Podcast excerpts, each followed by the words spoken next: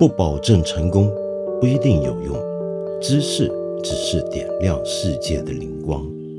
我是梁文道。哎呀，今天呢，我特别兴奋，为什么呢？就上一集节目呢，我们找到余华跟我们聊他的新著《文成》，然后呢，呃，听众好像大家反应都很好，好到什么程度呢？就居然我看到有一条留言是这样，就说在听这一集八分的时候呢，他人呢是在这个高山上面有高原反应，没想到听完余华讲书。他高反都好了，这 还有这种事儿。那么，然后我就注意到，就平常呢，我这个节目后面呢是有很多要回应大家的留言啊、问题跟意见。然后我就看到有好多留言都说，我们是不是再讲一集欧洲国家杯呢？而且指明要让徐子东老师来讲，所以我今天就是个大型回应现场。我听到你们的呼吁了，然后我也果然找到徐子东老师了。徐子东老师百忙之中立刻答应啊，这么快的时间就跟我们一起聊一聊这一届还在进行中的欧洲国家杯。子东老师 你好，你好你好。问道，哎，子东啊，你上回来啊，我看到啊，我发现你上回跟我在这个节目聊天是二零一九年的五月四号那天，咱俩讲五四百周年，现在真是恍如隔日啊，恍如隔世，恍如隔世，好久没聊天，那就趁着这个呃足球来聊一聊。我跟你说，足球这个事儿还真能让人有特别的欲望要聊天。你知道像英国那个威廉王子跟他弟弟哈利不是最近搞得很不好吗？很不妥吗？两兄弟本来关系那么好都不聊天了，呃呃，他们已经十八个月没聊天，但最近开始呢，在这个互相传短信了，然后也互相在社交媒体互动了，为的就是欧洲国家杯，为的就是英格兰队目前为止的表现出色，可见这个东西真是能带来话题。但是我首先想知道这一届的欧洲国家杯的比赛，你看的全吗？看不全，但是我已经尽量去看了。我因为最近在 在在赶稿啊，在校对这个自己的书稿，昏头昏脑，整天又催得又紧。只有足球让我有理由呢，暂时停下来就转移一下，所以就是还是看了一些，但是不可能全看全了，因为那么多场，尤其小组赛。啊，还有一些场是同时比赛，啊，你忙死了。像那个那个死亡之组的最后一场啊，德国对匈牙利嘛，呃，葡萄牙对法国。对，是的，德国对匈牙利。哎呦，我忙得要命啊，转来转去，转来转去。后来我发现 不行，你两边转，对，不行。这个看球啊，跟人生一样，得专一。你转来转去啊，就是不能够过两个人生。对对，不，主要是情绪打断了。我突然发现，球主要不是看进球不进球，就你得专注着一场看，你是你是有个情绪进去的，因为这场球赛的结果是影响双方的嘛，所以他一报成绩我就跳过去，一报哎，结果自己搞得自己这个，哎呀，真的这样。所以为什么球赛啊必须得从头到尾灌注的看，就不是很多以前那种新闻报道常有什么比赛的精华片段嘛？那种精华片段是没法看的。就等于有点像小说啊，你把其中几句话摘出来说是什么金句，但是那我们都知道那是没意思的，就你不放在整本书的脉络底下，是是你根本没办法搞懂的。或者呢，你看过全场了，那你事后要回味一下，那你再看一下精华，那也可以。但是要是只看精华呢，那我们那个时候打过个比方嘛，如果球赛这个前前后后就相当于。开始认识啦，然后拍拖啦，然后怎么恋爱啦、曲折啦，到最后 你要专看射，专看不是你要是专看射门的话，等于是什么嘛？你可想而知。你原来是这样，因为我记得以前了，几十年来我听你就每次遇到这种大赛，你是昏头昏脑、没日没夜的看。我刚刚听你说，原来你最近现在看不全，也是因为要校稿。所以你刚，而且你刚刚说的有句话有意思，你说这个是唯一的理由，就是你是不是觉得能够跟编辑说，你别催我，今天晚上我没办法赶工，因为今天晚上我要看球，而这个理由拿出来是大家都无话可说的，这是个脱稿的合法理由，是不是？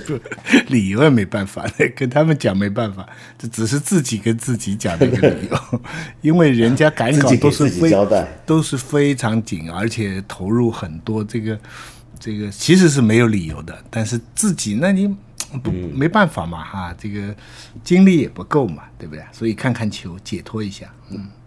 那倒是，那倒是。那么我们说一下这一届啊，这个欧这一届欧洲杯啊，你有没有注意到一个事儿啊？就是，嗯，感觉好像跟前几年我们看别的球这种大型球赛气氛不太对劲。就是，嗯，这一届，呃，甚至我自己啊都没有以我那么爱看球，我都没以前那么关注。而且我发现有些更不太看球的朋友啊。是几乎到了那个丹麦第一场比赛对芬兰，他们那个球员出事儿，差点要死的那那个消息出来，然后还才很多人惊讶的发现，哎呦，原来这个欧洲国家被开始了，就开了都没注意到。你有没有觉得这个气氛很奇怪？我听说是 CCTV 五没有全部转播球赛，是不是啊？好像是用 CCTV 的 APP 来播的啊，所以你看这个也有关系，因为你这个这个。主主流电视是不是每场都播？以前都是每场都播的，这个也很重要。香港呢，它也是，呃，免费电视都没有的，必须花钱在有线里看。所以一个是转播的情况，你想，呃，奥运会吧，接下来就是全部转播的，这个转播的情况有有不同。另外还有一个，我想很现实的原因，是因为这个新冠呢，把这个世界秩序都打乱了。本来这个应该是去年比赛的嘛，所以一起加到今年，加到今年，你看紧接着欧洲杯马上时间很短就有奥运会，也不知道这个奥运会怎么弄了啊，有没有人呢哈？然后你就算今年这个呃欧洲杯踢得不好的话，荷兰一出局，人家马上说别急，明年就有世界杯。对不对？所以这个节奏就乱了。对 对对对，就不急了。你急什么急嘛？这个欧洲杯，这等一等，好像是这个赛季结束，明年赛季再来嘛，对不对？所以没有那么有道理，就是整个秩序就就就就乱了。再说这个，而且很多球赛全挤在一起，所以呃，关注到受降是是有很多客观原因的。再加上现在好电视很多，对不对？我还抽空时间看《觉醒年代》，还有《山河岁月》，还有 还有一个什么剧，我名字忘了。哎呦，你看忙不过来。哎呦，你你看你看你你真是天天向上，努力学习。对，不愧是五四好青年。主要是努力学习，努力学习很重要。我说起这个，说起这个球赛的这个节奏感啊，我觉得这个很要紧。就是你看这一届欧洲国家杯还叫二零二零啊，就据说东京奥运也还是叫二零二零嘛，欧洲国家杯也是叫二零二零，就大家都不愿意承认，其实他们是拖到了二零二一才举行，而这个新冠疫情影响的确是很大，我觉得就除了你刚才讲的这个节奏感的问题之外，我觉得还有一点就是。呃，你刚才提到这个转播啊，我们由此可见，像这种大型的跨国的国际的足球比赛啊，很多时候是个媒体事件。就假如主流媒体的投入不是那么大的时候，其实我们对它的感觉也都会受影响的。比如说，我们都记得，呃，过去这么多年，每逢欧洲国家杯、每逢世界杯，像这种大型赛事。中国会有很多媒体跑到别的地方去做采访、做报道、做前方，而且很早就开始预热，然后很多的广告客户也会投入预算来支持这些事儿。但是因为今年呢，我们都晓得这个情况，我们谁都出不去。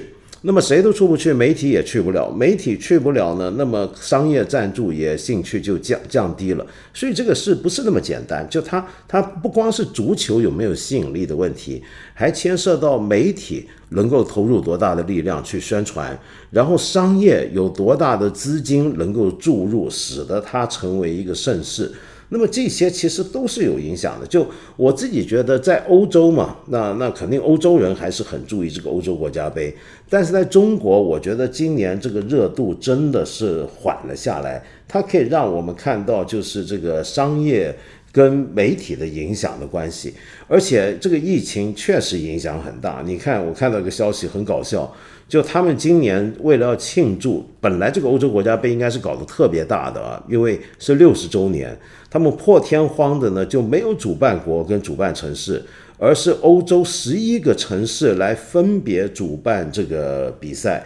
那么，然后就有苏格兰了。苏格兰有两千个人去伦敦看比赛之后回去感染了。你以前有没有想过，就是会去这种现场看这样的赛呢？呃，上一届欧洲杯啊，开幕式我就在巴黎看的。嗯，啊，就是哦，对，我记得你上一届法国踢赢了那个罗马尼亚，我看的现场，这个也很贵的这个票价，感觉怎么样？就是。哎，看不清楚，在现场，我现在都记，唯一记得是法国人唱国歌很起劲，谁进的球都看不清楚。现场看的就是一个气氛，看球呢主要是电视。现代足球、现代体育运动的存在，相当部分就是因为传媒，就是因为电视。没有电视的话，这个现场的效果是没有。没有，而且在现场呢，脑子里也还在想着，这可是全世界在看到，所以就就觉得特别更加的起劲。不过你刚才讲的呢，我有我有两点补充。第一个呢，嗯，我觉得中国这次参与度啊是前所未有的。所以，虽然中国啊，中什么情况？什么情况？你看看广告。从来没有这么大的世界大赛上面出现这么多中国的广告，而且是简体字的，啊，这个什么电视机世界第一啊，你你看看那数量啊，这个欧洲欧洲有些人已经是心胸狭窄啊，在抗议了，他们说三分之一都是中国的广告，什么什么，中国以前就是怎么说，你意想不到的形式参与了世界大赛，这是以前没有的。之所以他们投那么多的广告，不仅是扬我国威啊，他也是考虑到中国老百姓的收视率，对不对？他他否则钱砸了没地方去啊，他就是为了显示国威嘛啊？不是的，但是客观上全场比赛的人 真的，我我我，欧洲人很多人看看不惯。我后来心想，有什么好看不惯的？你们以前看索尼啊，看 Toshiba，那也不是亚洲的品牌吗？对不对？他们现在就要看惯了啊！哎，还有我都不知道什么万里汇呀，还有这个这个，反正中国的很蚂蚂蚁呀，啊蚂蚁呀，这而且很多就是。不加英文解释的，有的呢，我还注意到，比方说讲一个电视吧，说世界第一，但是用英文解的时候呢，就不写世界第一了，就写这个这个激光电视，但是这是前所未有的。我我以前到欧洲看世界杯的时候，我发现中国的参与主要是里边卖的这个小旗子啊，卖的国旗啊，卖的这种那种东西是中国生产，Made in China。我想哦，中国以这个方式参与，现在升一级了。直接广告参与，钱呐，money money money。第二，我觉得他们为什么一定要强调这个二零二零？他们就是想造成个感觉，就是说这个疫情不能打乱我们的人类的次序，我们要做的事情照样做。哎，所以我一方面看到这么多人在球场里边，尤其是。那个布达佩斯，匈牙利几乎满呐。对啊，匈牙利打了中国的疫苗啊，打了中国的疫苗就胆子特别大哈。呃，但是好像打，好像我们给他的不是疫苗，是鸡血似的。反正布达佩斯的人是最多的啊，这个匈牙利，而且的确也打得很好，对不对？那但是你看他，你看他球场里这么多人，我一方面就像你刚才讲，替他们担心。对不对？你们病到这个样子，你们还凑在一起，哈，光着上衣在那里大喊。但另一方面也佩服他，就是就是人类的一种意志啊，他就是宣誓啊。我觉得整个这个球场的气氛就是在宣誓，就是说，嗯，OK，你这个灾难厉害，疫情厉害，可是我们的秩序，哈，我们的秩序是不能移动的。我们现在没有世界大战，但 是我们有足球赛。我觉得。同一天呢，昨天呢，那个呃呃，足球比赛，英国、德国还没坐满，同时比赛的温布尔登球场几乎坐满，啊，人跟人完全没有距离。我同时看到新闻，英国的航班现在不可以到香港，严禁。英国是高危区，data 什么什么什么什么什么 delta 什么什么，就反正是一个新的变种，对不对？啊？新的变种。可是温布尔顿就是那个那个小威廉姆斯受伤啦，那个呃呃费费德勒那个重出了哈，这个坐满。嗯。所以我觉得一方面担忧啊，一方面也被他们感动。就这个欧洲人，真是一不怕苦，二不怕死，这个维护人类秩序，对，而且他们坚持用二零二零，就是说我们的秩序没有乱。对，我觉得他们东京奥运一定要坚持啊，也是这个概念，就是也是二零二零，对，东京奥运也是，就是就是要坚持，就是说我们不会被你那那个那个病毒啊，我们不会被你打乱掉。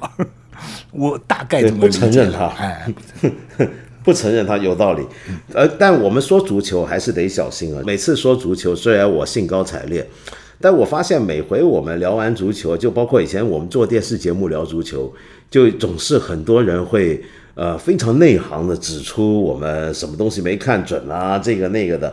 你有没有注意到，其实最近这个世界上很多大型赛事的，其实同时还有美洲杯呢。今年美洲杯呢，就是现在看起来阿根廷，你都没看吧？嗯，对，因为阿根廷表现非常好，我觉得这届阿根廷有戏。然后还有一个就是亚洲球会的俱乐部的冠军杯啊，那么有一场就前几天吧，就是国安输了个零比七给日本的川崎前锋，据说是一个非常惊人的一个记录啊。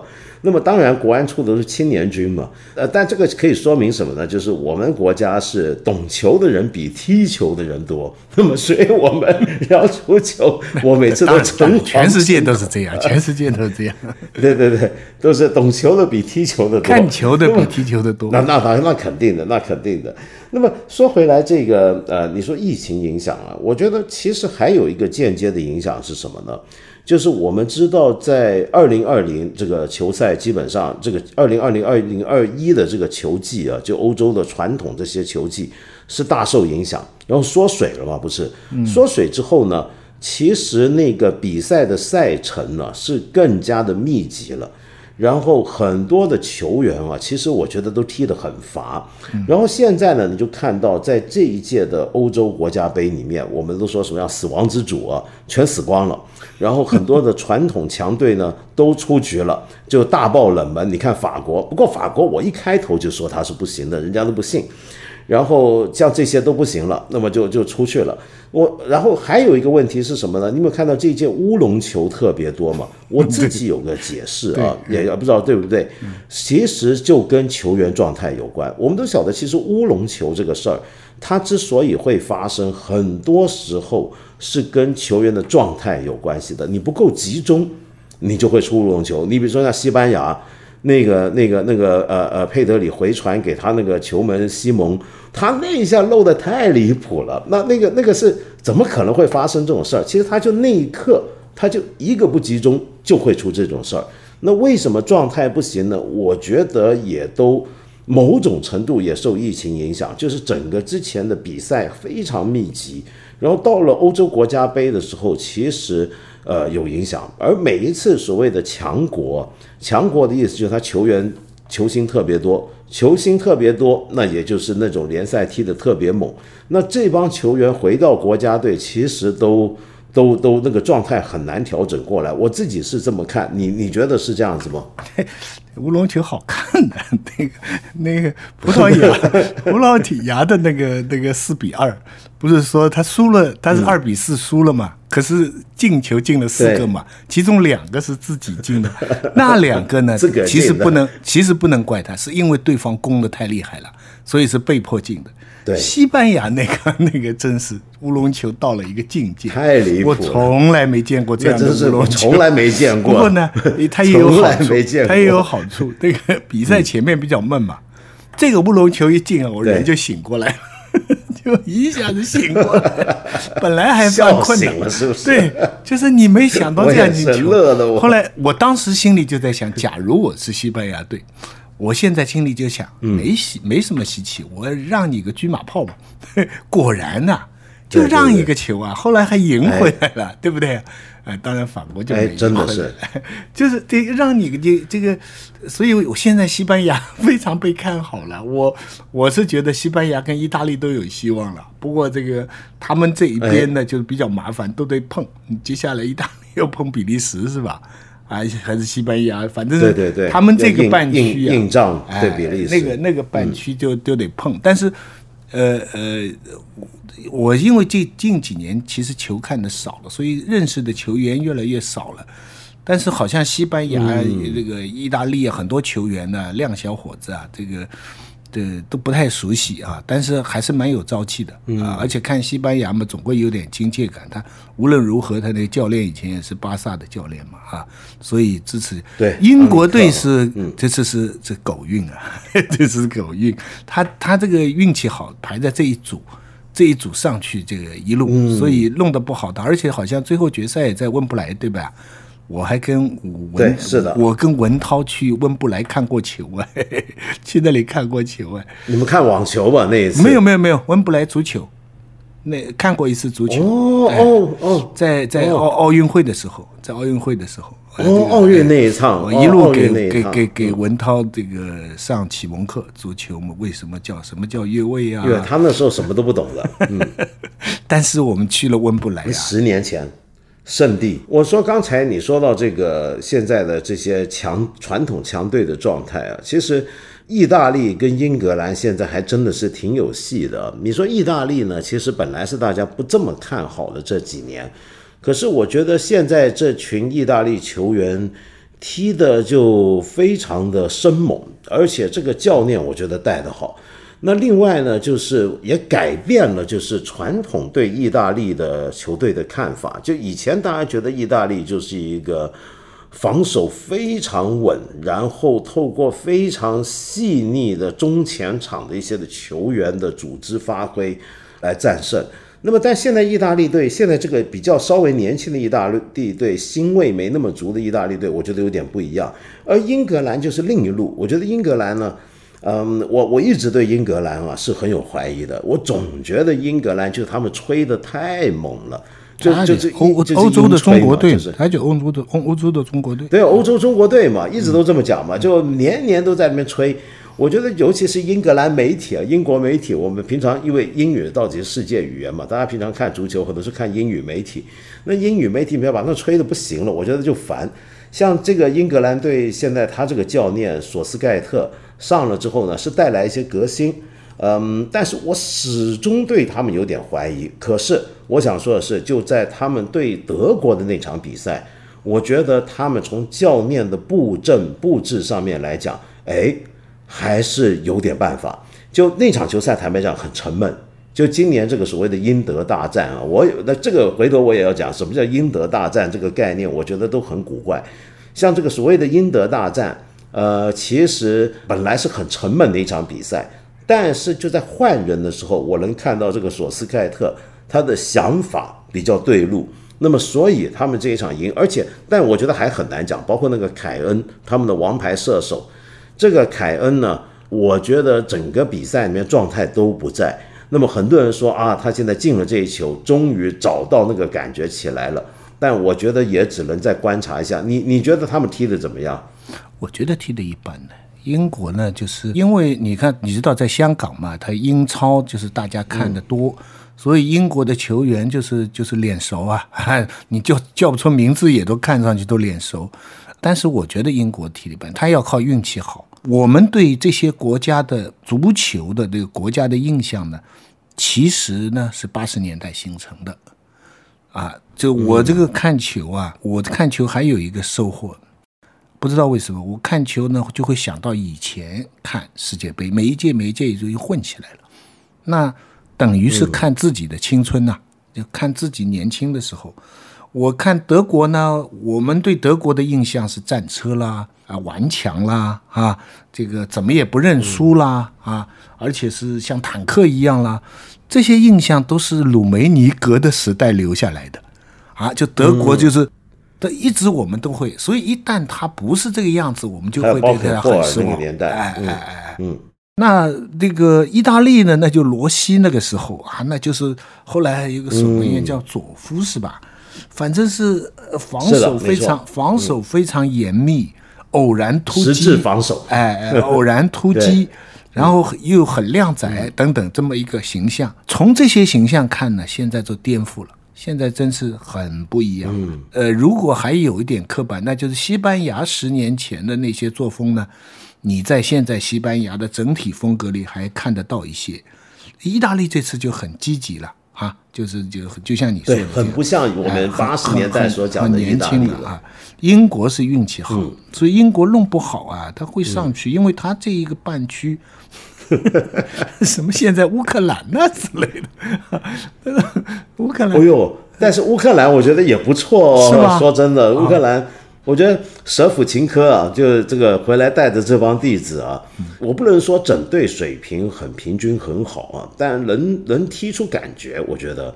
呃，舍甫琴科，你知道原来本来他他回乌克兰之后，就 AC 米兰退了回去，他本来从政嘛，你晓得吗？他差点，人家觉得他应该当乌克兰总统的。嗯，他就当时面对一个人生大抉择啊，是要从政将来要当总统呢，还是去当国家队教练？还有当总统了，还有当总统，Trump 就好运了。对啊，他就还是不当总统，还是去做这个足球教练比较好。那我觉得，哎，他这帮弟子带的还不错。说说真的，我觉得带的还。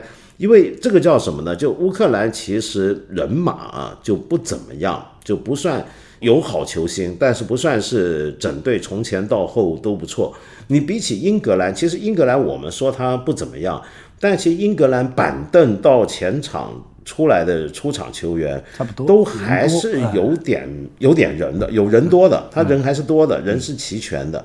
那你刚才说到这个国家印象啊，这点我印象很深。呃，我记得我八十年代看球已经看得晚了，我是八零年代中后期才开始看足球。我那个时候就老听一些以前的前辈跟我说一些，哎，怎么国家什么风格，什么巴西是森巴啊等等。然后我记得到了九零年的时候，像罗纳尔多他们出来的时候，当时就很多老一辈的球迷就觉得这个巴西队不行了，为什么呢？就我们现在回想九零年代那个巴西很厉害嘛。我很现在很多人说什么森巴足球，但是更老的球迷就说那不叫森巴了，那已经不像没那么漂亮了。好，然后再说荷兰，我那个年代也是荷兰三剑客很牛的年代嘛。然后人家也说，哎呀，那上一个年代克鲁伊夫特在的时候，那种全能足球全攻全守，那但全攻全守啊，但是问题是。我后来慢慢发现，所有这种国家感觉的，就你说一个国家的球队就是某种风格，这个印象其实它根本就不断在变，对，就从来没有固定过。你你就说德国队吧，我们刚才说德国战车，你你现在下台的这个勒夫啊，就这个勒夫老帅哥，就是每回都被人看到抠鼻屎吃的那个嘛，就亲本家人奈何吃鼻屎，然后这个他他上场。他接了克林斯曼那个棒子，他们两个人其实过去十几年已经彻底改造掉德国队，就尤其当初他们很猛那时候，我记得他们像二零一四他拿世界杯冠军，那个时候的德国队是充满了朝气，然后大开大合，打得非常开放，已经跟过去那种我们觉得很保守、很稳。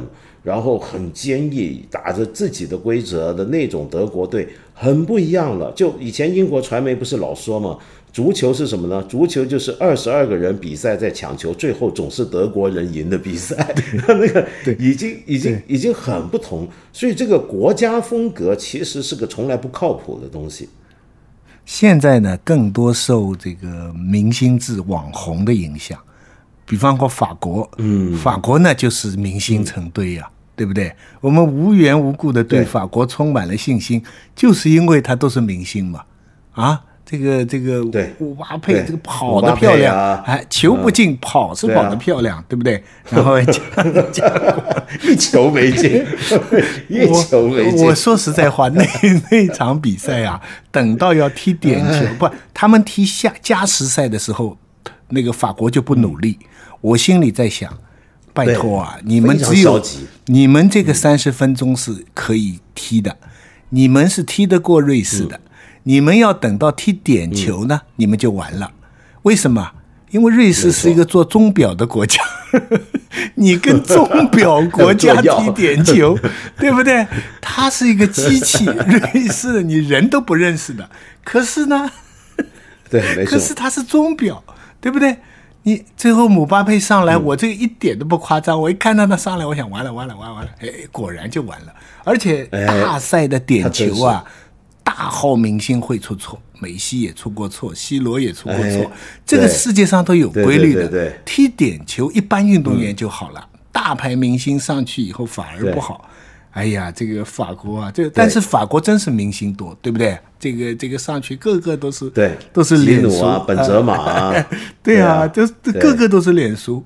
还有一个因素呢，就是我觉得都是我们呢看国家杯呢，这个背后其实是欧洲的一个老。他其实重温了这个民族国家这个概念。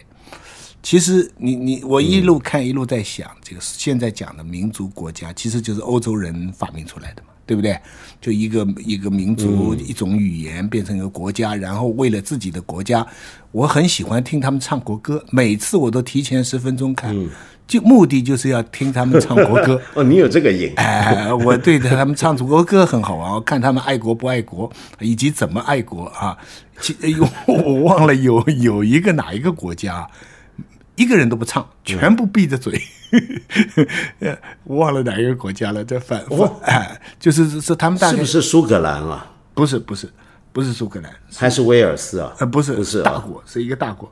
我忘了，我我到时候查一查。但是我当时也在想，为什么他们不唱呢？为什么他们不唱？后来我在想，可能有些运动员刚刚入籍，唱不出来，所以教练为了照顾他们，对不对？哎，就是就索性大家都不唱了啊，大家就就在那里哼哼啊，点就这样这样这样唱唱唱。但是你想这个哦，马其顿好像是北马其顿，不是不是不是不是那么小的国家。不是吗？嗯，不，anyway 啦，我想讲的是，看欧洲杯、看世界杯，这都是这是一种戏剧化的民族国家竞争，对吧？一种一种象征。而这个民族国家概念。大家别打仗，踢球好。哎哎，我这个我记得我有一年到汉堡，那个时候你还在做节目，我到汉堡去看一次世界杯的比赛，是意大利跟捷克。路上呢，嗯，碰到就因为坐火车去嘛，那天坐在坐地铁是不用钱的，然后去的路上一路那些人啊，都是很高大的那些欧洲人，都在那里一路的唱歌啊，就很兴奋很亢奋。路上，我挤在他们当中在想，我想，还好没打仗，真的，如果打起来那都是一个一个热血不得了啊啊！现在就是就是假装打仗，在球场上发泄。这么一个情绪，这个是一种民族国家，把问题解决掉，哎，把问题解决掉，然后这以和平的方式，最后呢也不动枪炮，不动航母，是吧？就是这样来解决，发泄一下情绪。这个这个是，但是实际上你再仔细想想，你等他们比赛完了以后，你看到他们拍肩搭背啊，都在跟敌方拍肩搭背，为什么？因为都是俱乐部的战友。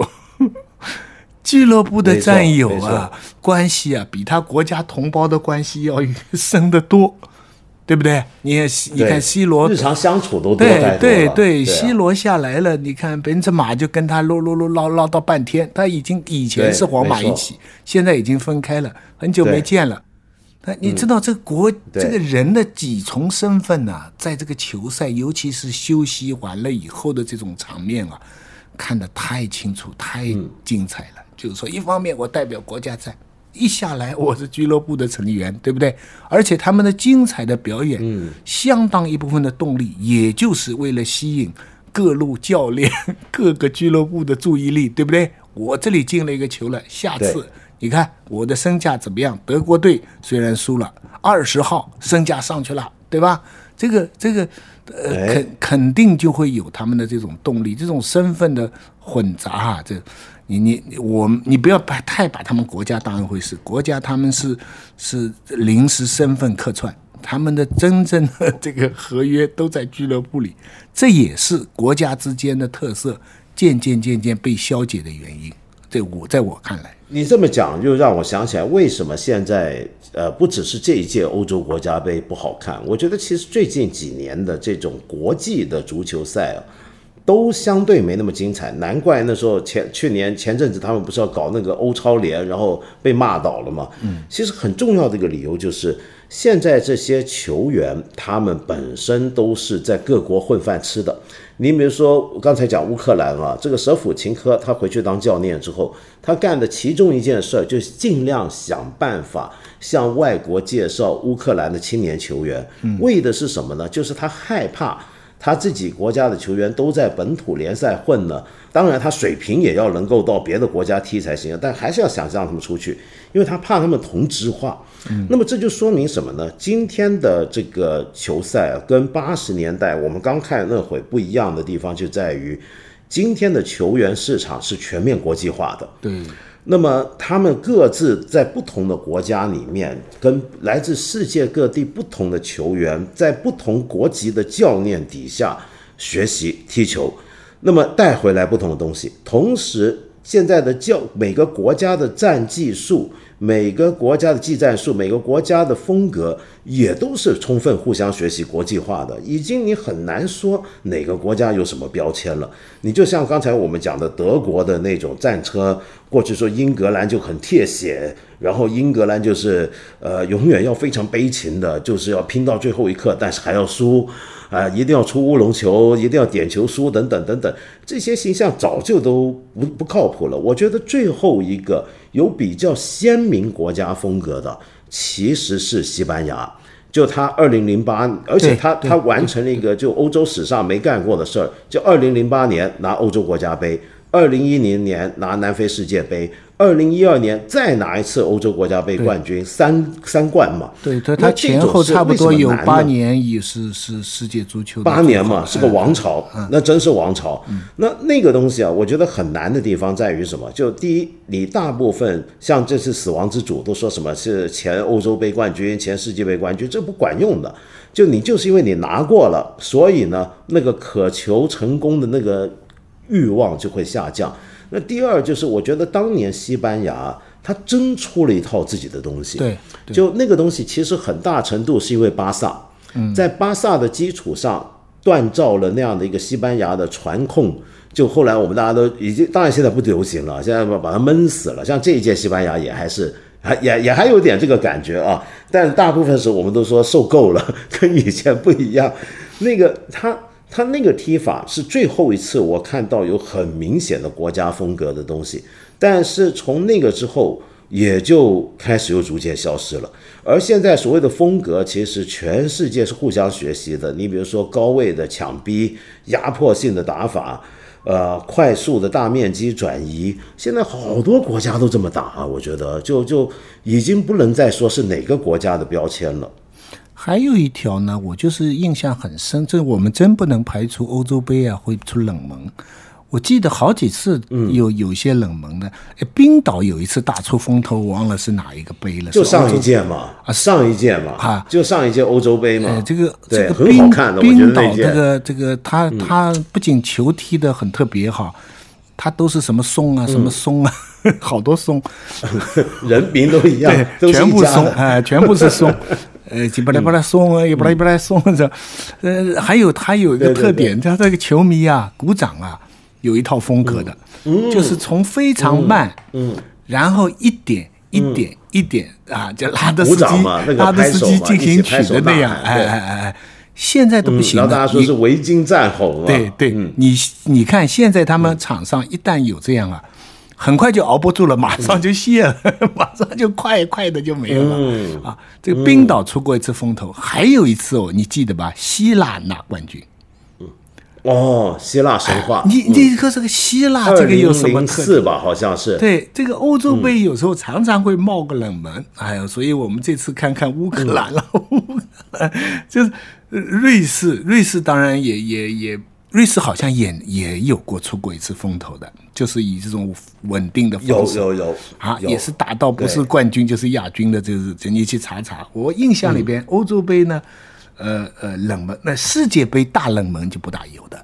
世界杯啊，中间有点冷门，大冷门不大有的。对，还有一个呢，我另外一个世界杯到最后还真的是传统强国厉害。还有一个呢，我看球我还发了个微博的，我看球感觉哈，我我比较喜欢看小组赛，我我总觉得这个看小组赛的时候啊，有点像我们这个呃年轻读书的时候，就是有很多机会哈，有很多选择啊，啊，有很多可能性啊，所以这个小组赛好看。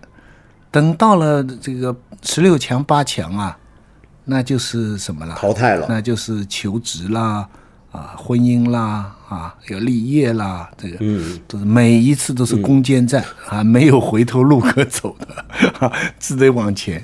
所以越到后来，注意力越集中呢，其实也就没事。等到比赛快结束的时候呢，就很惆怅啊，觉得哎呀。这个就完了。我现在多么留恋这个回头看死亡之组死亡之前的挣扎。你看，这个世界上要是有人穿越，对着他们最后一天四个队在拼命争夺的时候，有人跟他们去说一句话：“别争了，你们最后都是输的。” 那不就都谢了？这人类历史就是不能这么看的。你看看啊，这四那四个队那天晚上，我两个圈都转来转去，转来转去。啊，要是我知道后面这他们都是死亡之主嘛，名字都叫好了，都是死嘛，对不对？嗯，是不是？这种不能这么搞。你别，我是个佛教徒啊，我都不能跟他们说你们何苦呢？这人生就是苦啊，万事皆空啊。不行的，这个我听了你跟那个余华的那个、那个、那个讲话，我没听完。我我没听完，我因为因为他们据说我到北京打书，他们要找他，后来我就说，找他就不是帮我打书，是我帮他打书，对不对？但是无所谓，我我忘了你有没有问他这个问题，就是说他两二十年前写这个《文成》开始的时候，嗯，他后来隔了六七年在写补的时候。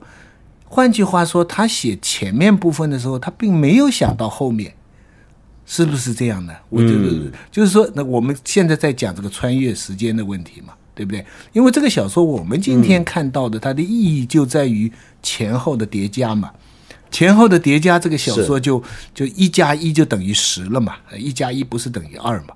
对他，问题是你有没有问他？我我没听完，你有没有问他说这个？他我没有这么问他，但他自己讲了，他后面是的确是后面再加的。就我们说到最后的，他并不是预先就想好的，他肯定想过，就是最后要把那个那个那个那个女的讲回来，是要还是要写出来的。对，但是到最后他们那样子相错，那样子的死了之后的相遇，是后面。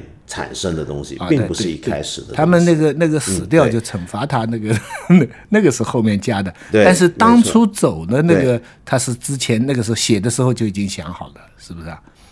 对，没错，没错。所以那个就是之前的设计。所以你为为为什么看足球那么好看？它比其实你说紧张程度啊，最好看的是网球。网球最专注，情绪最集中。看一场好的网球呢？看一场好的网球呢，就是张爱玲《色戒》里的一句话，就是说这好比洗了一次热水澡，讲那个那个真的是看出汗的，它是一种精神上的热水澡哈。但是为什么足球还是好看呢？因为它的确跟人生有很多。相似的联想地方，刚才我们讲的这个就是那个结果的不能穿越，你你真是不知道它这个偶然性。你比方说那个 那个 Tom Muller 那个那个球，这个德国队明明应该进的球，要是他进了的话，一比一，英国后来还能不能进球就很难说，对不对？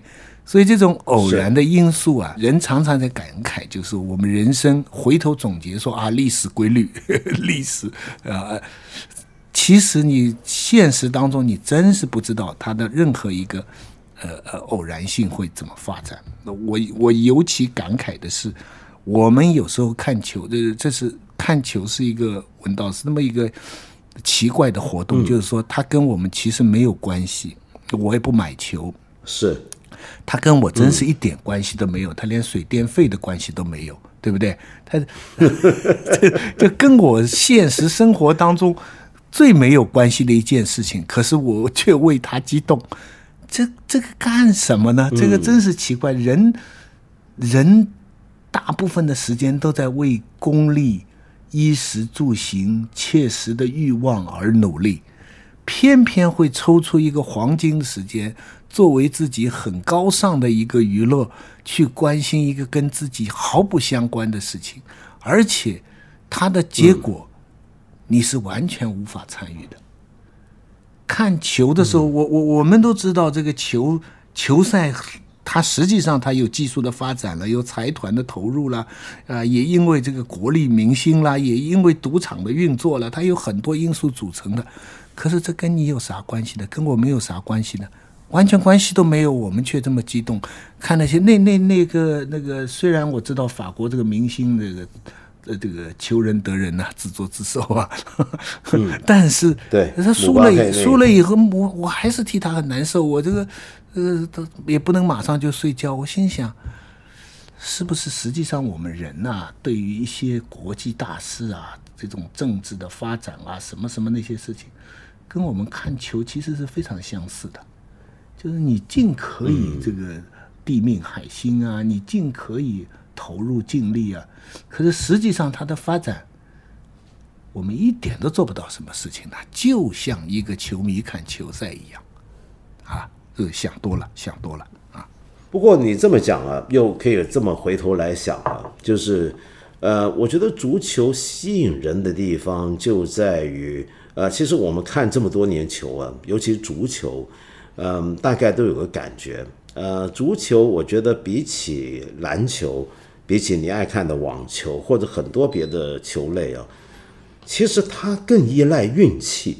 当然，它它要有一定的实力啊。但是让我们假设，其实进了欧洲国家杯的这几个国家队啊，呃，没有几个是真的叫弱旅的。坦白说，那么大家水平其实都已经到了一个点上。那到了最后，当然就有，然后再比较战术的分别，然后再比较这个球员的个人的素质的分别。可是再到一个点上的时候，他真的就是运气。我们回想一下这么多年看的球赛。我们记住的都是最后拿冠军的人，或者一些神射手或什么。可是很多时候，我们也都还会记住一些让人惋惜的一些的对象。那那些人，很多时候我们觉得他怎么会就输了出去呢？往往都是因为运气的关系。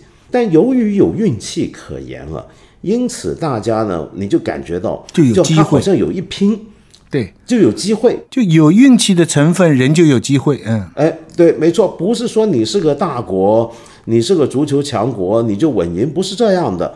你比如说看这回，呃，我就觉得很励志吧。你比如说看瑞士把法国干掉，其实很很励志的那场。就我觉得我那场是在帮瑞士打气的心里面，因为我觉得法国我从头就不看好，就老内讧。但是瑞士，你看到他那个是将士用命，万众一心。那种打得多稳，然后你再看克罗地亚也是，克罗地亚真的是拼到后来打西班牙那个，他根本没力气了，我们都看得出来。嗯，然后那个上一届那么厉害，像莫德里奇、摩迪都，但但他真的是拼到最后，你是佩服他的。那当然还有匈牙利，我觉得匈牙利真是虽败犹荣啊。对对对，你这么打下来啊，他那个死亡之组里面，我最佩服匈牙利。嗯，就你比较一下。你看德国、法国、葡萄牙，德国、法国都其实不怎么像样。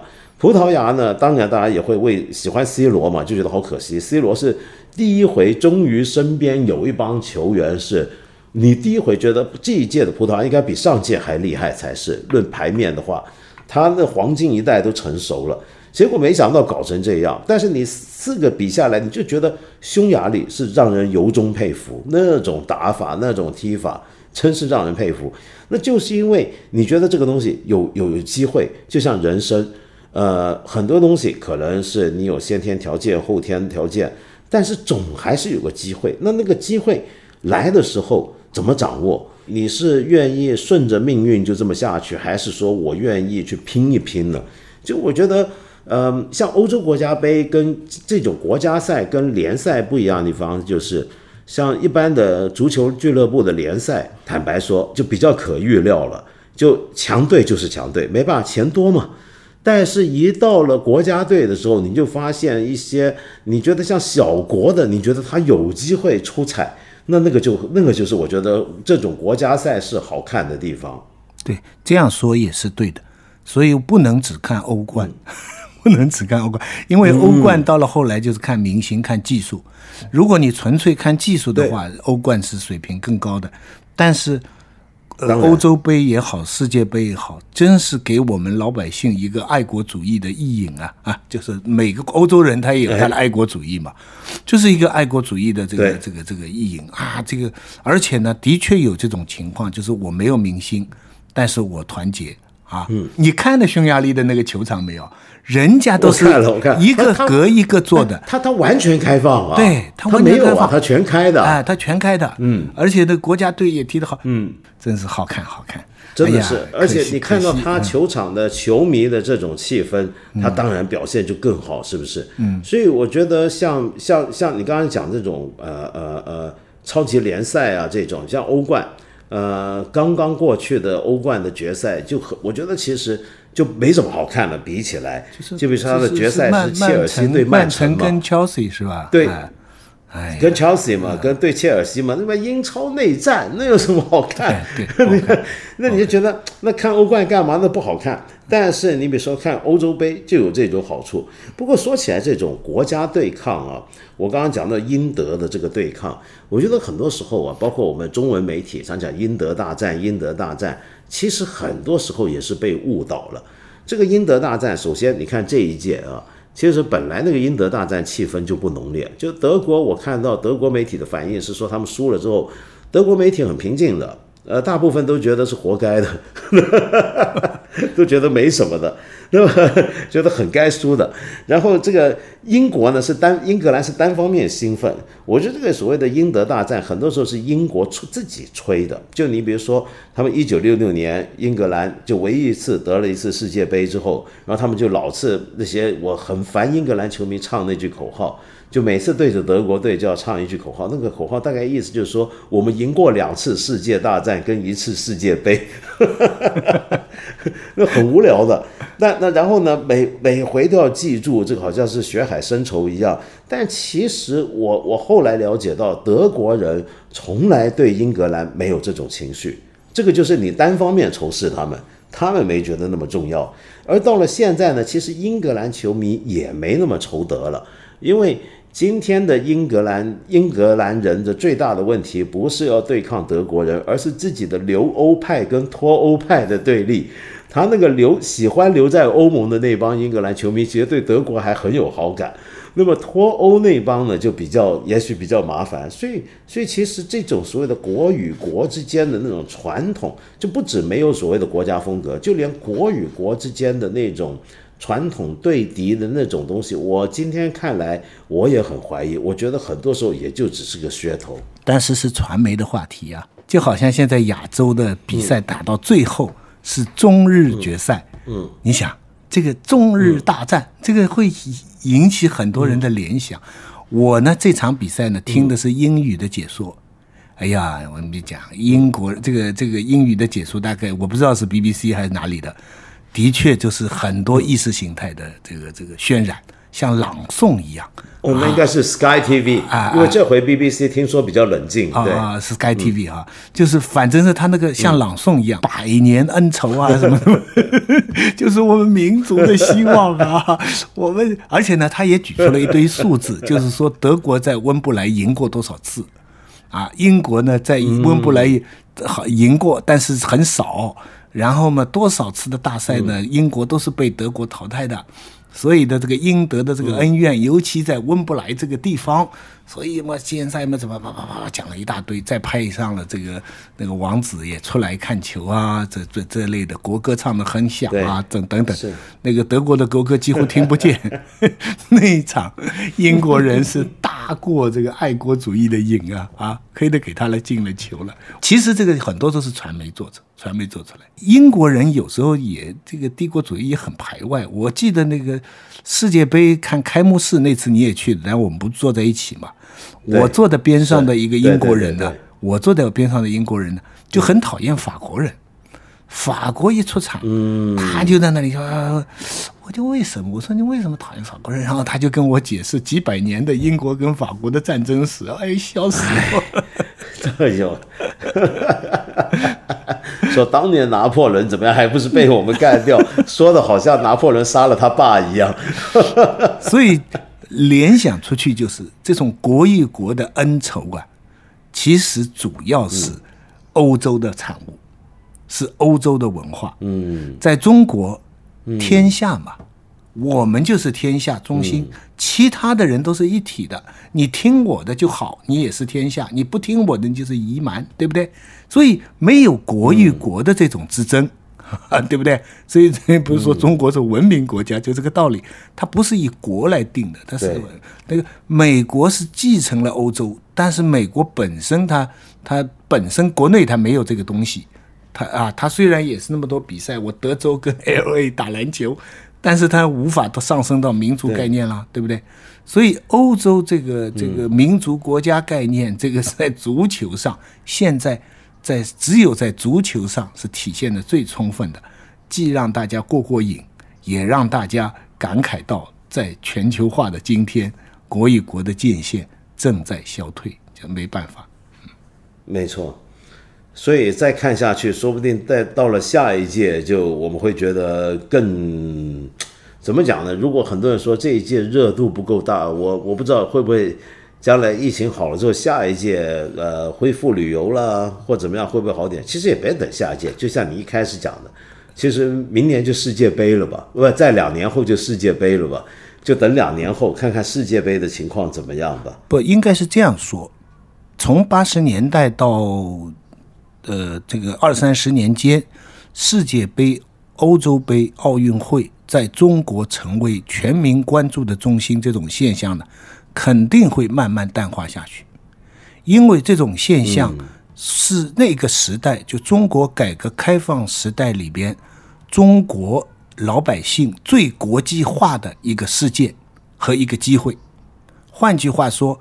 奥运会也好，世界杯也好，是中国普通老百姓跟世界关系最密切的一个时期。这种关系可以是参与，也可以是假想的关系。那么，随着中国整个国力的上升，中国跟世界的关系的越来越平等，这种国际化的这种这个这个意义就会渐渐的削弱。就好像我在意大利看世界杯。没有那么多人关心世界杯，在酒吧里都找不到。比方说一个呃呃呃欧亚洲球队跟一个呃非洲球队的比赛，你在酒吧里人家转都不转。就是说，在欧洲，在他们对于世界杯或者这个这个这种国际赛、奥运会关注程度远远不如在中国。所以呢，我觉得中国以前那个时代对于这些大赛的关注程度。是一个历史现象，将来慢慢会过去，好吧？那我们就适应一下吧。我们就等这个看看今年的奥运，今年奥运估计也是这样了。对，那再等两年后的世界杯，看看你这个预言是不是能够印证啊？没，就说不定以后我们就就没有两年后，明年就有世界杯了。哎，对啊。明年是二零二二，对啊，哦，对对对对对对，明年就是了。对，好，我们就看明年是不是就能够马上印证你这个说法，看看是不是我们连世界杯都没那么关注，也许有这个可能的，也许有这个可能的，真的是。好，那今天谢谢你啊，子东跟我们这么短的时间内跟我们聊，那所以今天呢，咱这个节目呢，就跟子东老师呢聊了一下。就两个老球迷 聊足球，所以就当做是一个大型的回答。下一集呢，再把一些大家留下来的一些的疑问呢、意见呢，我再做一些的回复。那么今天谢谢子东了，谢谢谢谢，没事没事，谢谢你，好，再见，谢谢你，好，再见，拜拜，拜拜。八分这个节目啊，是每个星期三、星期五晚上八点会在看理想的 App。蜻蜓 FM 以及播客群岛 App 上面准时更新，很欢迎你留言给我，给我各种你的意见、你的批评、你的指教。先说到这了，我们下期再说吧。